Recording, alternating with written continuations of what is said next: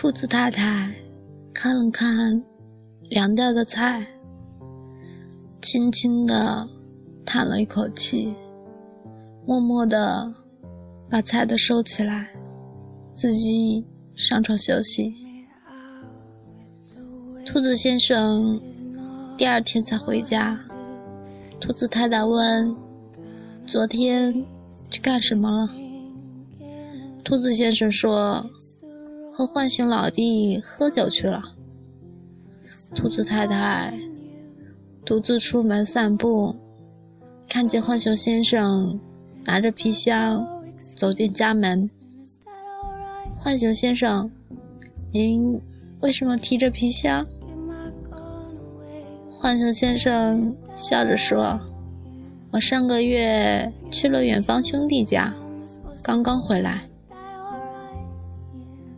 兔子太太走到森林深处，挖了一个深深的洞，把兔子先生对他说的谎话都埋了进去。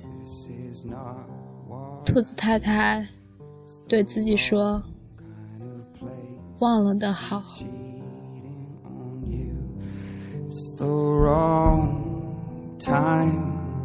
She's pulling me through.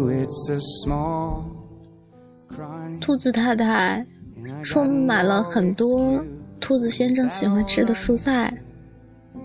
回家途中，看见了一场热闹的联欢。兔子先生与狐狸小姐跳着欢快的舞蹈。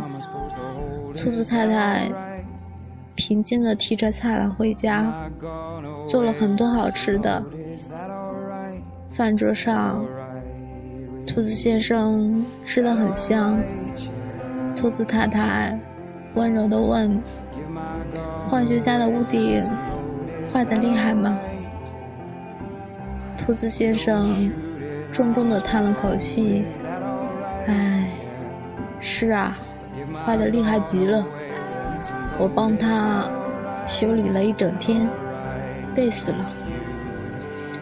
兔子太太一个人走到森林深处，挖了一个深深的坑，把兔子先生对他的谎言都埋了进去。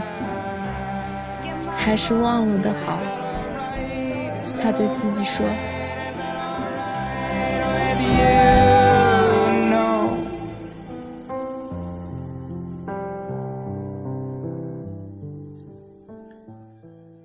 情人节那天，猴子邮差往兔子太太的家送了好大一盆玫瑰花。兔子先生在吗？这是狐狸小姐送给他的。兔子太太代替兔子先生收下了花。亲爱的，今天有邮差往咱们家送了一好大一束玫瑰花。兔子先生慌乱地说：“那、那、那是我送给你的。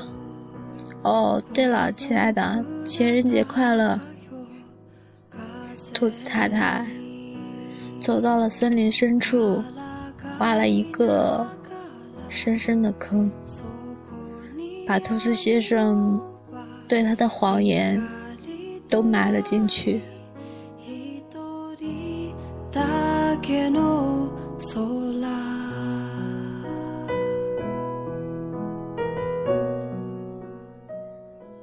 兔子太太过生日，她烧了好多美味的菜，等了好久好久，兔子先生也没有回家。兔子太太自己喝了些酒，迈着凌乱的步子。出了家门，这个时候，天空燃起了漂亮的礼花，五颜六色的。一棵粗粗的大树下，狐狸小姐幸福的笑着，兔子先生跑前跑后的为狐狸小姐燃放礼花，兔子太太。一个人走到森林的深处，挖了一个深深的大坑，把所有、所有关于狐狸先生的记忆都埋了进去。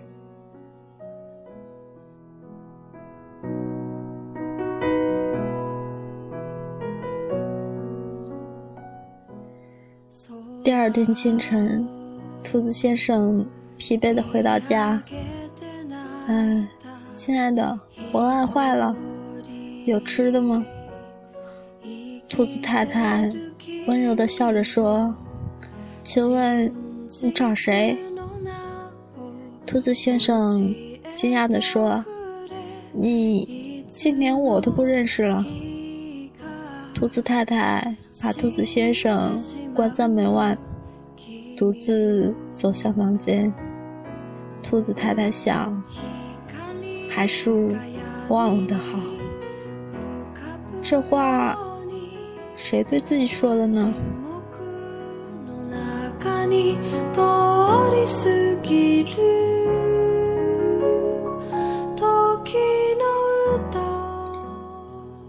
爱，不是一个人的付出。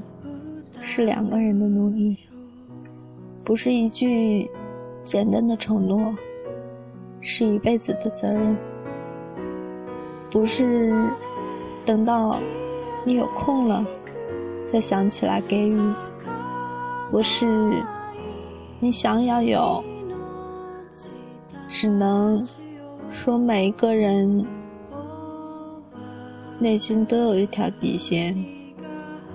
因为爱，所以忍耐，所以忍让，所以假装视而不见。但是，不代表他妥协，代表他不会伤心，不会难过。当心底的底线被触痛，心碎到终点，一切。都会迎刃而解。真的不是你想要，爱就会原地等待。你是兔子先生，还是兔子太太呢？見上げて